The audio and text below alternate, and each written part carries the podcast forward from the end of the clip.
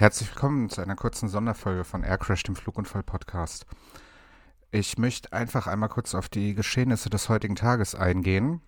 Heute Morgen, 8.40 Uhr unserer Zeit, 14.40 Uhr Ortszeit, ist in Indonesien ein Flugzeug der Fluglinie Sriwijaya verschwunden. Es kursieren dazu recht viele Gerüchte und seltsame, ja, Meinungen und Geschichten. Deshalb wollte ich mich da jetzt einfach mal kurz zu Wort melden und mal kurz über die Fakten sprechen. Was wir wissen ist, dass das Flugzeug in Jakarta gestartet ist, war auf dem Weg nach Pontianak auf der Insel Borneo. Ähm, kurz nach dem Start ist es vom Radarschirm verschwunden. Mittlerweile sind Wrackteile gefunden worden auf offener See vor Jakarta. Die Wrackteile, die man bis jetzt gesehen hat, das gibt also Fotos und Videos davon, sind relativ klein und äh, ja, relativ kompakt, möchte ich sagen, was leider für einen Einschlag mit hoher Geschwindigkeit spricht. In den Medien kursieren viele Aussagen, wie die Maschine hat drastisch an Höhe verloren und ähm, die Maschine ist plötzlich sehr langsam geworden. Man beruft sich hier jeweils auf Daten von Flightradar 24. Da ein ganz kurzes und äh, ganz, ganz deutliches Achtung von mir an der Stelle. Flightradar 24 Daten sind für Flugunfalluntersuchungen absolut nicht verwertbar. Die werden in zu kurzen Abständen gesendet, die, die werden von ja, freiwilligen Empfangsstationen quasi aufgezeichnet, basieren auf Daten, die das Flugzeug aussendet.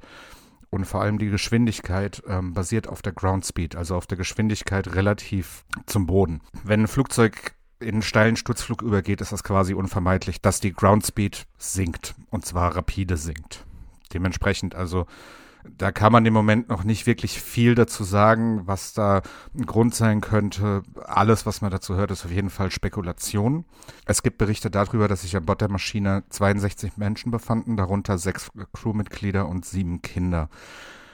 Auch das ist noch nicht offiziell bestätigt. Da muss man jetzt auch einfach noch einen Moment abwarten.